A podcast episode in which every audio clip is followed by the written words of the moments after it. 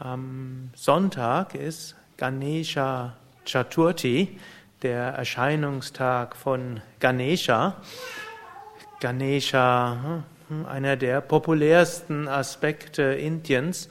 Und Ganesha spielt dort überall eine wichtige Rolle. Es gibt ja in Indien die Vaishnavas und die Shaivas und die Shaktas. Ganesha ist überall verehrt. Ganesha zunächst mal der Gott des Beginnens, des Anfangens. Und ihr wisst alle, heißt nicht, dass wir dort annehmen, dass irgendwo auf den Wolken dort jemand sitzt ja, mit einem langen Rüssel und der dort irgendwo etwas macht, sondern es heißt, es gibt diese Energie des Anfangens, es gibt diese Energie des Beginnens, es gibt die Energie des neuen Enthusiasmus und die ist eine schöne und eine fröhliche Energie. Ihr seht dort auf dem Altar einen Ganesha und er ist hat segnend die Hand und er lächelt und er ist freundlich. Und das heißt auch, wenn man beginnt, hm, dort ist immer etwas Schönes dabei, so wie auch Hermann Hesse ja sagt, jedem Anfang wohnt ein Zauber inne. Und da ist etwas Schönes und etwas Großartiges. Manche Menschen erleben das hm, etwas schöner, manche haben auch immer wieder Ängste vor etwas Neuem und deshalb gilt auch Ganesha als Isha der Ganas. Isha ist so der Herr und Gana sind alle guten Kräfte. Gana sind auch die Engelswesen, Gana sind auch die Elementare.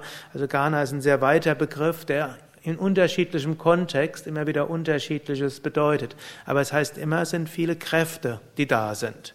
Wenn wir mal anfangen, dann fängt es gut an. Ganesha hat auch einen, als mit dem Elefantenkopf einen dicken Kopf und er hat auch lange Ohren und er hat auch einen langen Rüssel. Und das heißt auch wieder etwas. Meine Elefanten haben einen dicken Kopf und können mit dem auch durch alles durchgehen. Wenn irgendwann mal war ich in Indien auf so einer, es hieß Safari, das hieß im Wesentlichen Elefantenritt durch einen Dschungel und zwischendurch irgendwann ist dann der Elefant direkt auf ein Gestrüpp losgegangen. Es gab also einen Wald und da gab es eigentlich keinen Weg noch sonst was und er ist einfach weitergegangen. Da habe ich gedacht, was passiert denn jetzt? Aber der Mahut, also der Elefantenführer dort oben, der schien dort ganz, es schien so zu sein, als ob er das wollte. Der Elefant ist dorthin und hat einfach das ganze Gestrüpp dort rausgenommen, ein paar kleine Bäume rausgerissen, ist einfach durchgegangen. Und manchmal müssen wir das auch machen. Man hat sich entschlossen, loszulegen, man weiß nicht wie und wo und was und wie das überhaupt ausgeht, aber man fängt erstmal an. Ganesha eben zum einen den Kopf, ein dicker Kopf und auch eine Stärke.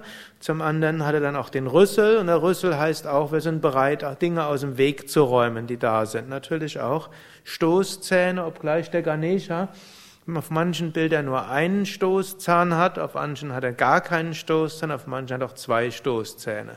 Und es gibt Mythen, weshalb er nur einen Stoßzahn hat. Und es gibt auch einen Mythos, weshalb er gar keinen Stoßzahn hat.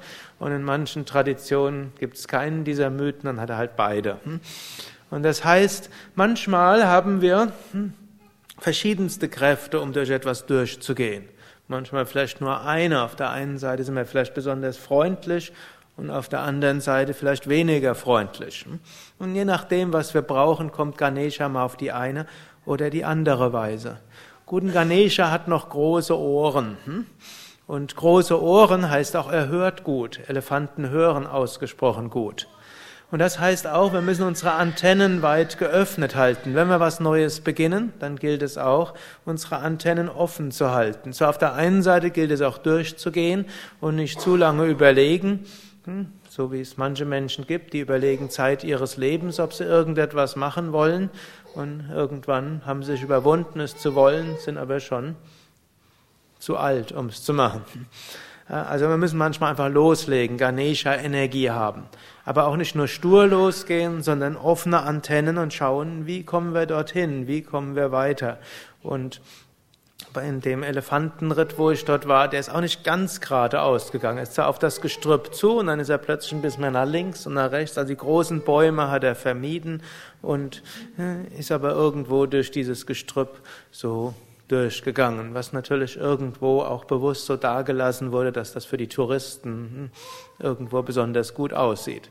Und so hat Gott uns die verschiedenen Gestrüppe in den Weg gelegt, so dass wir daran wachsen und die Ganesha-Energie dort entwickeln können.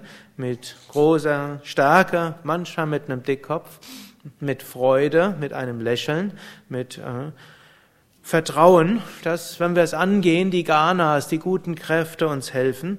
Mit großen Ohren, großen Antennen, mit großer Bewusstheit heißt das auch dort durchgehen, bereit sind zu lernen. Und letztlich im Vertrauen, denn Ganesha gilt ja als eine göttliche Energie, dass diese göttliche Energie uns immer wieder hilft und durch uns wirkt. Denn oft erscheint es, allein kriegen wir es nie hin. Und dann öffnen wir uns, wir beten und Gottes Gnade und Segen kann durch uns wirken. Ariam Tatsat.